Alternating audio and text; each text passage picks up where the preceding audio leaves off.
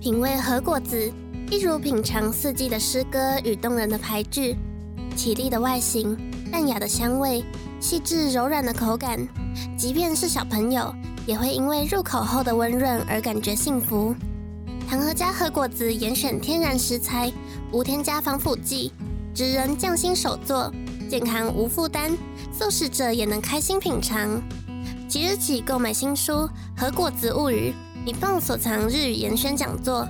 于唐和家官网消费满额八百元，输入购书专属折价券序号，便可折抵一百八十元，使用期限直到二零二二年六月三十日止哦。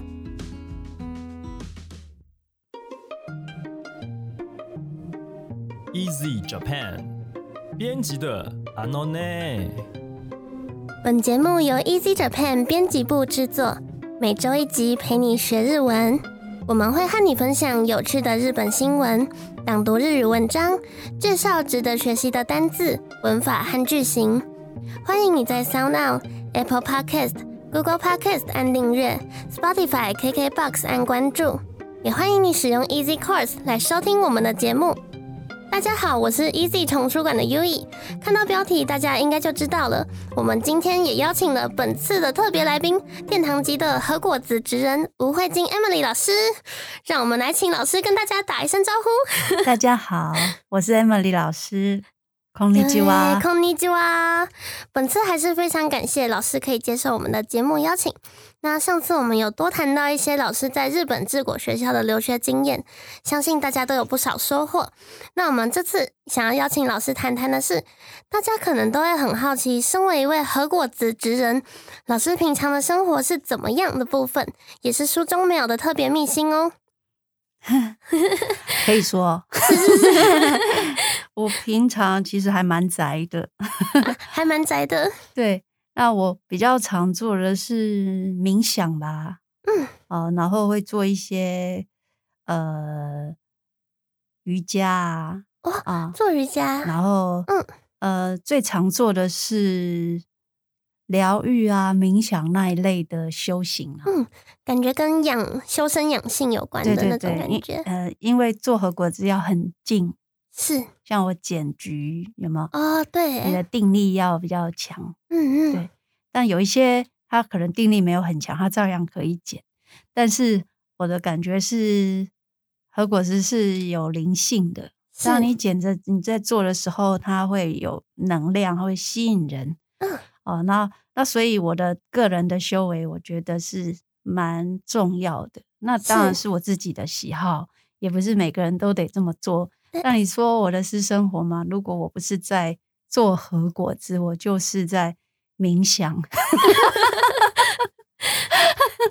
那我们刚刚可能我们的听众不太知道剪菊是什么？剪菊吗？对对对，就是。五十公啊五公分呐，五公分，五公分大小的一个豆沙球，是，然后你把它剪成像菊花一样的花瓣，嗯嗯，然后那个弓叫做剪菊，是，那在日本是一级检定考的考题，考题，但它做的是两个拳头握起来这么大的，那我是把它缩小到只有五公分直径这样子，是，嗯。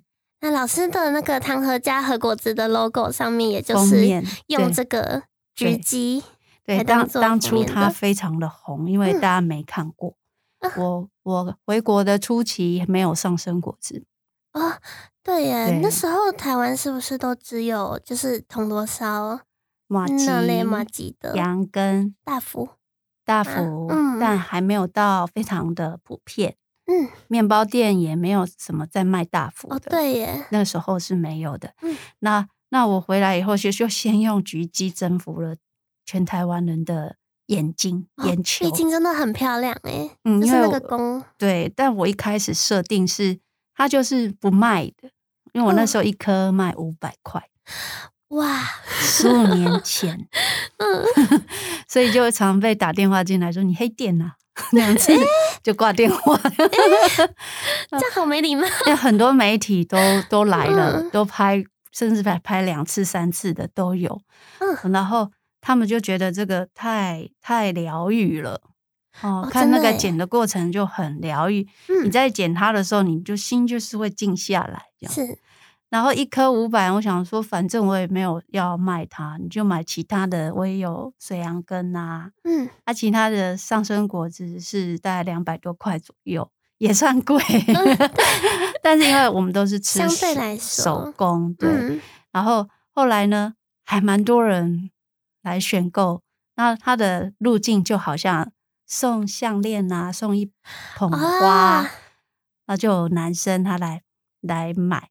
送礼物的感觉，对，他就送女朋友，哎，真的哎。然后我把它包的像那个，嗯，人家送戒指用的那种锦盒，对，嗯，有一种那个叫做我忘记那个厂牌名字，这种缎带华、洛士奇哈那一类的。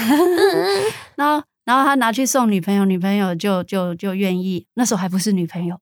哦，求呃告白就成功了哇！后来就好像风声有传出去，很多男生来买，然后他就哎买三个，明天是情人节，然后他买三个。我说你买三个是白色情人节吗？他说看哪一个会中。哎，怎么好像对又好像不对？我说哦，好好，我会帮你保密。那老师通常都从哪些地方获取灵感？冥想跟瑜伽应该算是让自己静下来、放松、静下来。但是如果是要找灵感的话，我会去郊外看那些植物哦。比如说要做樱花，我就去看樱花。但初期在台湾还比较不不常见。嗯。但因为我在日本有赏樱的经验，是看枫叶的经验，就可以协助我创作的灵感。不然你就变成要上上一些观光的网站去看人家拍的照片，嗯，他去去 catch 到那个自然最美的那一个画面，嗯，那你就去用用冥想的，觉得嗯，如果是我在那里，然后我会看到那个景色，哇，会想出什么样的颜色，然后。枫叶你也不用做整朵，可能就只有一片叶只，会一个尖尖的角，什么哪里的抽象的线条，就就是这样慢慢的去构成。哦，嗯，那老师这样子的话，老师会看书吗？书吗？嗯，和果子的书吗？嗯，任何的书。我以前在日本比赛的时候，我们都有订阅那种职人他们在做的。那个每个月的比赛的紧急哦，然后我那时候就会一直翻，一直翻，一直看，然后再做，一直翻，一直翻，一直看做。后来呢，我的助教老师何国是助教老师长谷川老师，是他就是一个帅哥级的老师哦，他型男大主厨。对，他就经过我的桌子哈，我们在教室，嗯，就把我的书压住，就不让我看，哎，然后就看他。他就说：“他知道我在参加比赛嘛？是，你不要一直看，你一直看，你就会做的跟人家都一样，会被影响。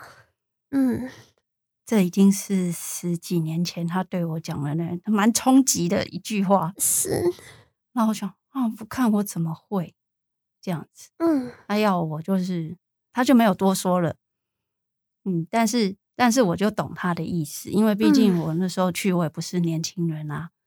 然后我知道他的意思，我自己是做视觉传达、平面设计的。我们这些看过的东西，都会在脑海里留下片段的记忆。那你在设计的时候，那些会你的资料库就会被调出来，那你不小心就会做到跟别人一样的东西。嗯，所以我反而是会不刻意去看别人的设计。哦，这样我才能够做出比较原创的东西。嗯嗯嗯。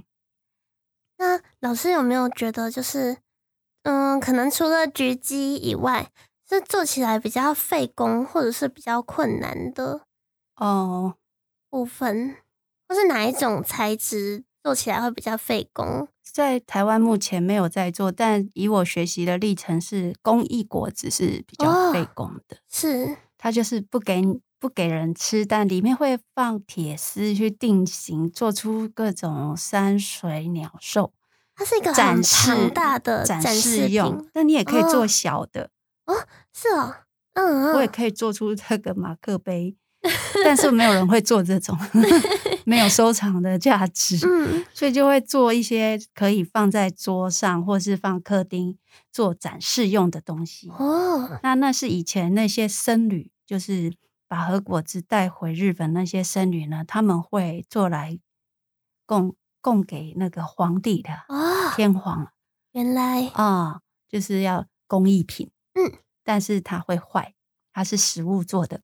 哦，对。对，它会诶慢慢凋谢，大概一年啊，水汽呀、阳光啊、照射的褪色，慢慢就诶龟裂，他们就觉得非常的瓦比萨皮哦，有差几感，然后开始叶子也掉了，龟裂，然后慢慢老老掉了，这样瓦比萨比的感觉，对对，那只要有。有形状的东西都是会坏的。卡达吉阿鲁摩罗啊，一致的，坏的手，对，就是这种差旗的感觉。是，所以可是，在现代的话，人家如果花钱买你的公益果，然后可以放多久？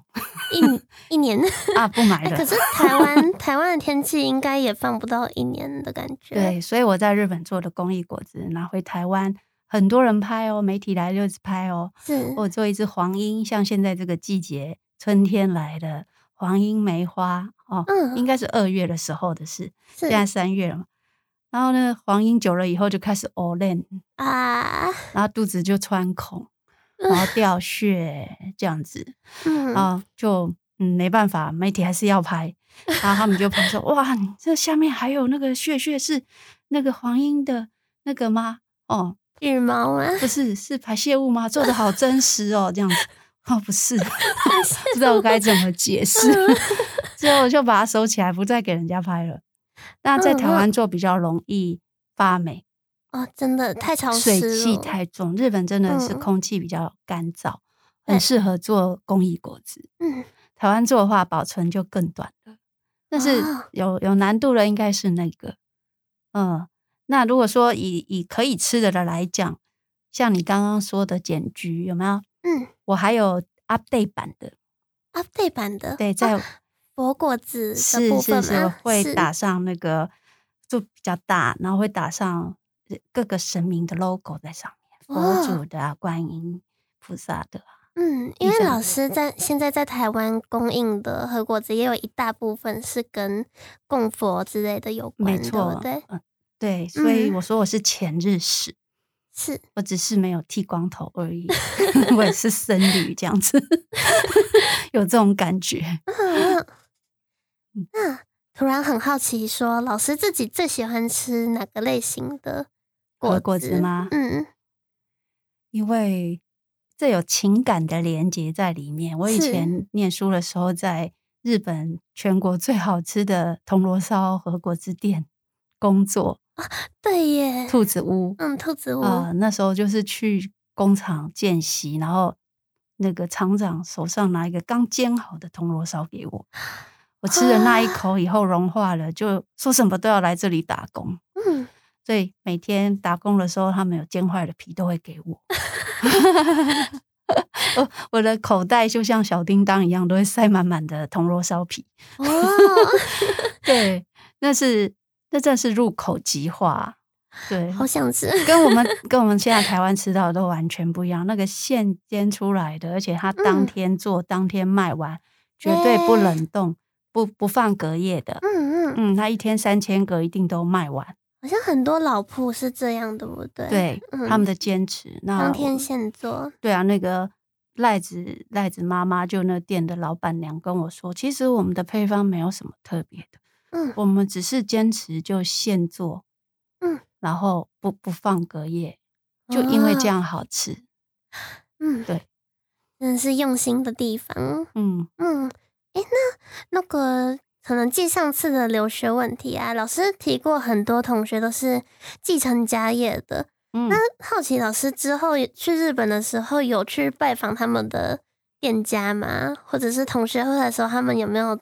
带一些瓦卡西来，有啊，请大家吃之类的。嗯，我的同学，呃，我渡边小，呃，渡边同学他们家是在银座，嗯。啊，然后他们卖的那个切腹最终。哦，切腹最终。新中堂的样子，那非常好吃。那父父子两个都很搞笑，就是一样是最终，然后他们去想了出了这个名字以后就大卖，就是它的红豆摩拉嘎摩拉嘎，它就上面个冰淇淋皮有没有？马吉做的那个皮，马吉的皮，然后弄得很像我们吃冰淇淋下面那个饼干，很像哈。嗯，然后然后中间就加红豆馅嘛。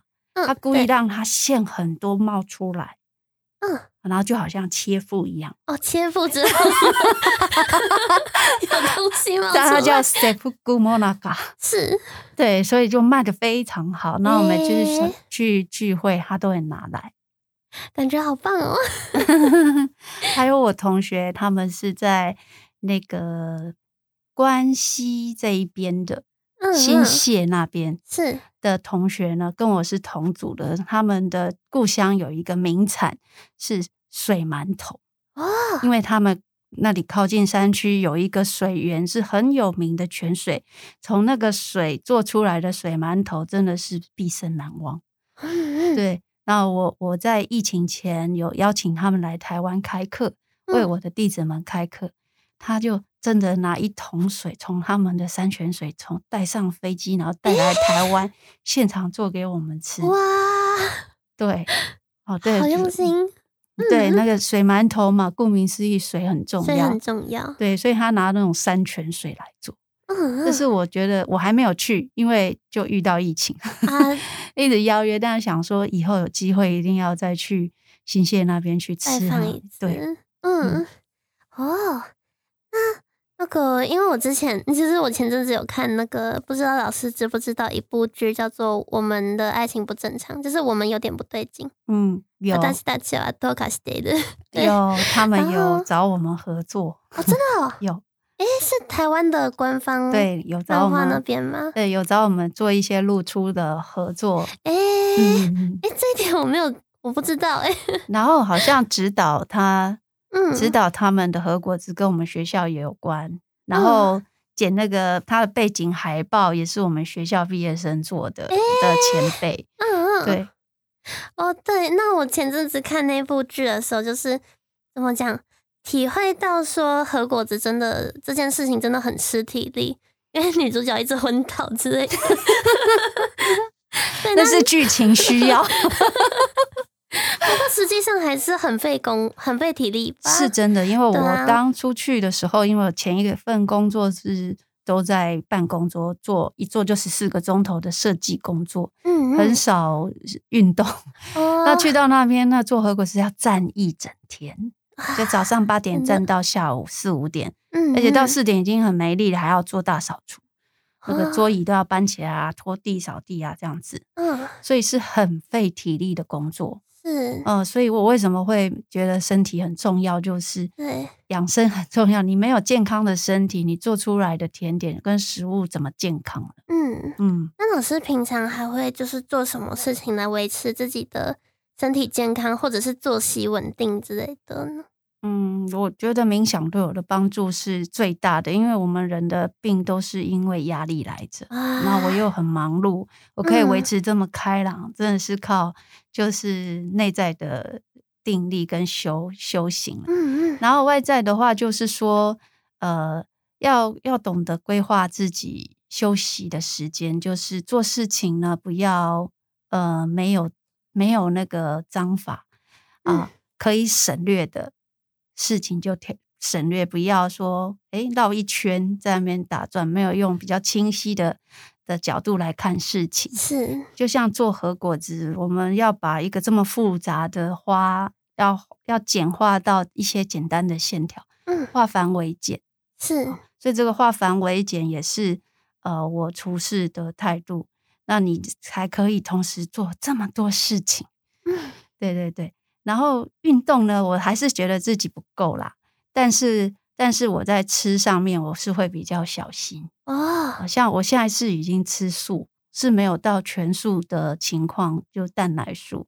因为喝果子也是素的。对，我们的编辑朋友有拿，我有拿核果子来现场，里面是红豆馅，然后他以为是肉，但其实他说对了一半，因为。因为以前呢，我们那个馒头、馒酒是啊，他们从中国传到日本的那时候，他们带回去的其实是肉包的。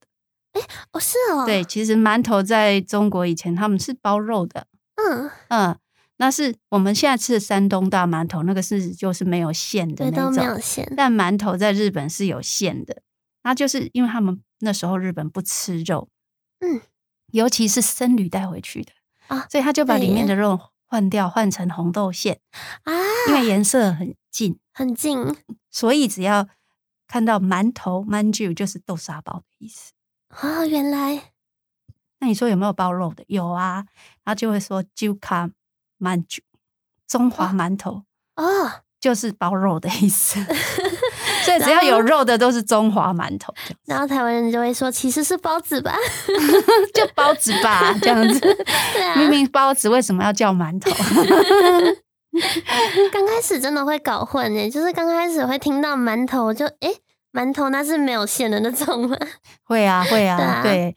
那我后哦，然后我要取名到台湾，要把这个和果子取名，我取名馒头的时候，大家都会说：那它有馅吗？啊，这么小颗哦，这样子，就为什么不是像我们的馒头这么大一个？早餐店的那种。对，这就是文化上的差异。我每次出去教学都会再讲一遍。嗯嗯嗯。老师上老师的课的人，大部分都是可能年龄层在哪里啊，或者是都是做什么样的工作之类的。嗯，跟我们 Easy Japan 的读者嗯，同年龄层，哦二十八到四十几岁之间，所以我的弟子们也差不多都是这个年龄层。嗯嗯，对，那他们都轻熟女是，对，都是轻熟女。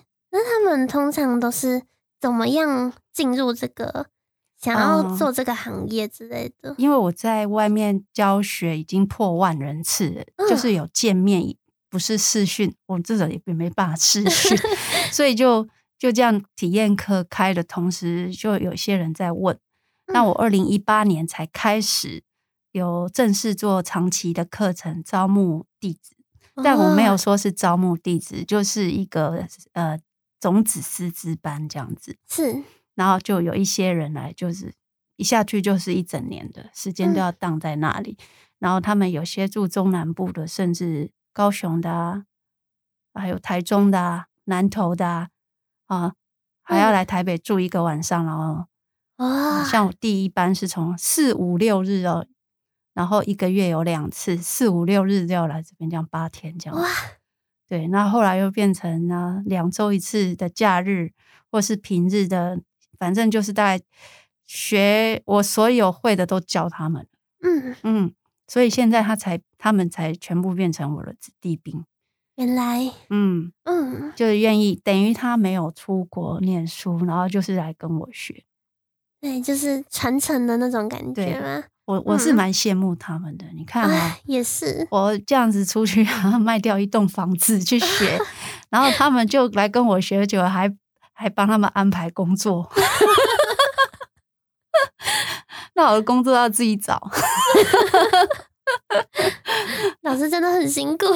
不会啊，我是觉得我的初衷没有变，就是我要嗯传承，我就是真的做传传承，我不是挂在嘴边的。嗯嗯，嗯，就觉得很佩服老师的毅力。我也感谢，嗯就是、就是老天一直有支持我，就是呃，可以让这么多人喜欢喝果子。嗯啊，嗯，然后哎，也我有这个理念，也真的有人跟随啊。有时候你 你知道找弟子其实是所有的职人们的痛啊。诶日本职人也一样，嗯，要找传承的人，真的为什么要三年又六个月？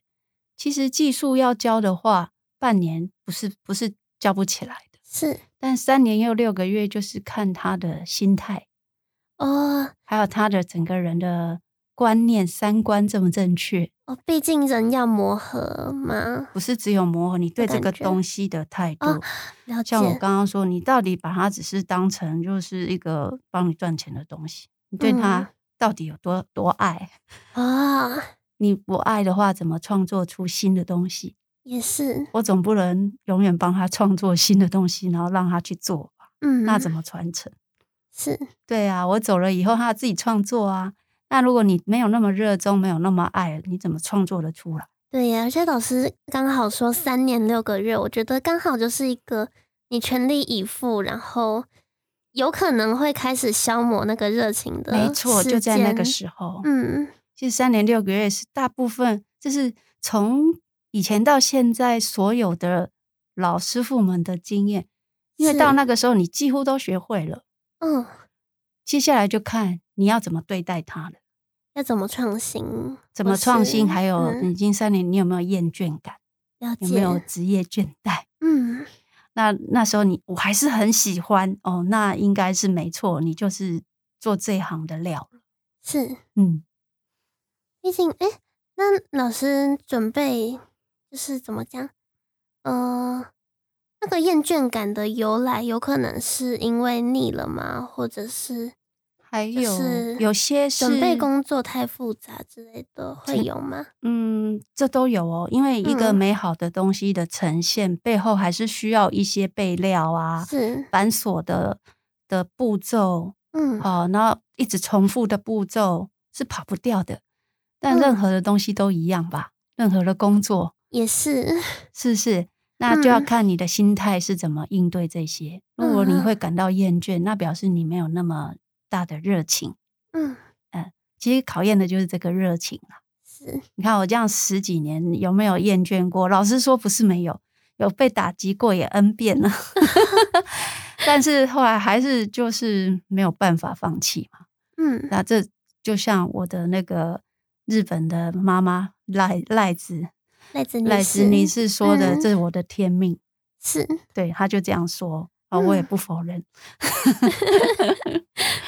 哦，突然刚刚想到一个问题，就是说那个，因为像看我我自己是看剧里的女主角，就是她为了试一个新口味，嗯，会一直重复做，嗯，然后这个味道不对，就再做下一次，嗯，那这样子的话，这些这么多的原料的话，老师通常会怎么处理？